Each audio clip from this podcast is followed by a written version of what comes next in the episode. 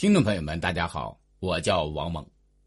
本期讲的是从重丁到核胆甲。东汉时期的天文学家张衡在他写的《西京赋》中说：“殷人屡迁，前八后五。”这是说汤建立商王朝前，商族有八次迁居；汤建立商王朝后，又有五次迁都。汤灭夏以前的迁徙，在第一篇里做过介绍，以下将介绍后五次迁都的情况。太戊死后，由他的儿子仲丁继位，仲丁名庄，甲骨文中称作中丁，是直系先王。祭祀仲丁的卜辞主要见于商王祖庚、祖甲和帝乙、帝辛时期的周记中。重丁继位后，将王都由亳迁到萧，即《史记·殷本纪》中所说的迁于敖。敖在今河南荥阳东北。敖字音与萧相通。重丁为什么一当上商王就忙着将王都迁到萧呢？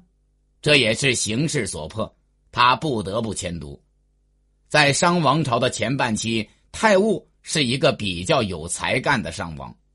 能知过则改，又得医治陈护、巫贤这批贤臣辅政，所以在他统治的时期，商王朝有一个稳定的局面，社会生产有了较快的发展，奴隶主贵族们聚敛的财富比以前更多，大批奴隶除了为商王和贵族们创造财富外，还为他们淫逸享乐的生活服劳役。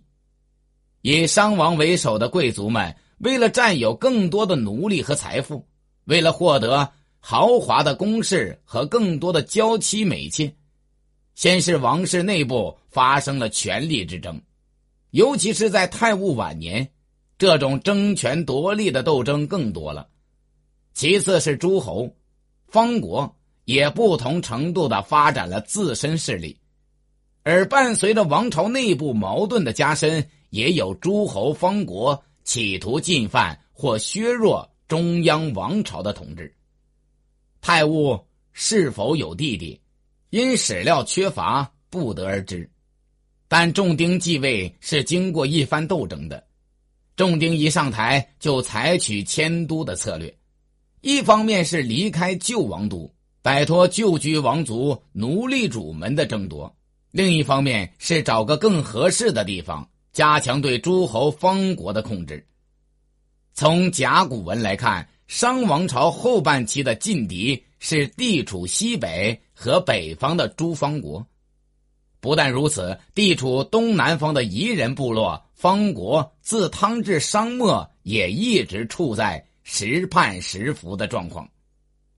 重丁迁都以后，就和趁机进犯的东南夷人中的兰夷。展开了一场战争，这次战争只是防御性的，没有打到蓝夷族居住的地方。不久，仲丁就病死了。仲丁从继位到去世约有十年的时间。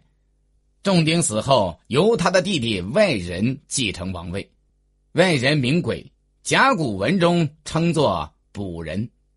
商王祭祀卜人的卜辞，目前所见只有十多条。都是帝乙、帝辛时期的。外人继位不久，商的两个诸侯国就叛变了。这两个诸侯国，一个叫申，一个叫丕。丕今江苏邳州市西南。申是有申氏的后人，古书中又称有院氏。有申氏与汤有婚姻关系。商王朝建立后，世代为诸侯。甲骨文中称作“先”或“先侯”，在商王朝后半期，先侯与商的关系也是时叛时服。卜辞中有先侯，商王武丁时，先侯曾向商进贡过五十个龟，即卜辞中“先至五十”的记载。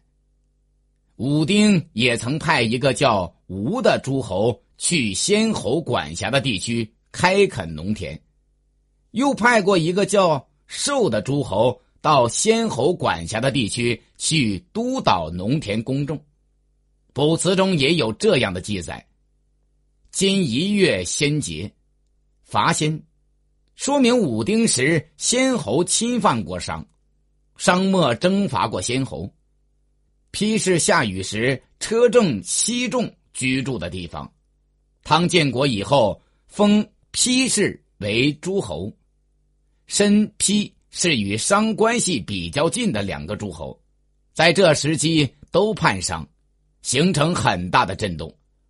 古书《左传》昭公元年中说，在虞舜时代有三苗，夏朝有五官，有护士，商朝有申丕，这些反叛活动在当时的影响很大。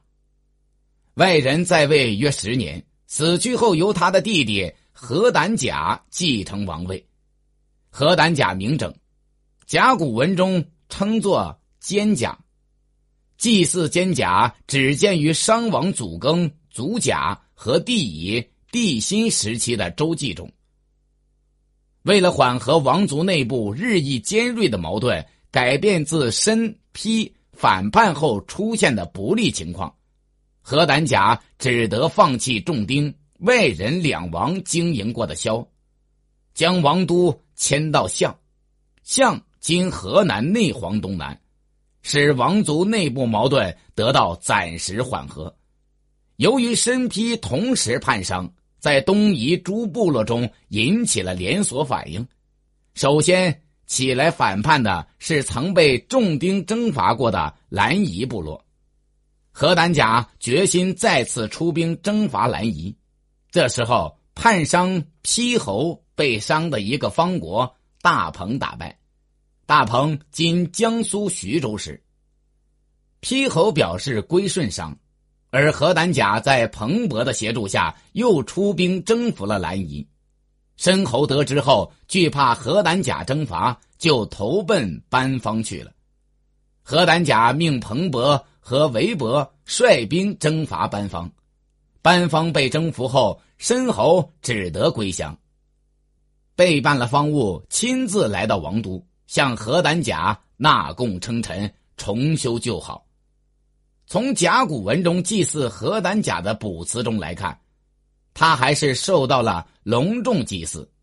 他在位的时间里是一个有作为的商王，先将王都迁到相，缓和了内部矛盾。迁都后又致力于对付反叛商王朝的方国，在彭为二方伯的协助下，不仅征服了兰夷，还迫使丕申归顺来朝。感谢聆听。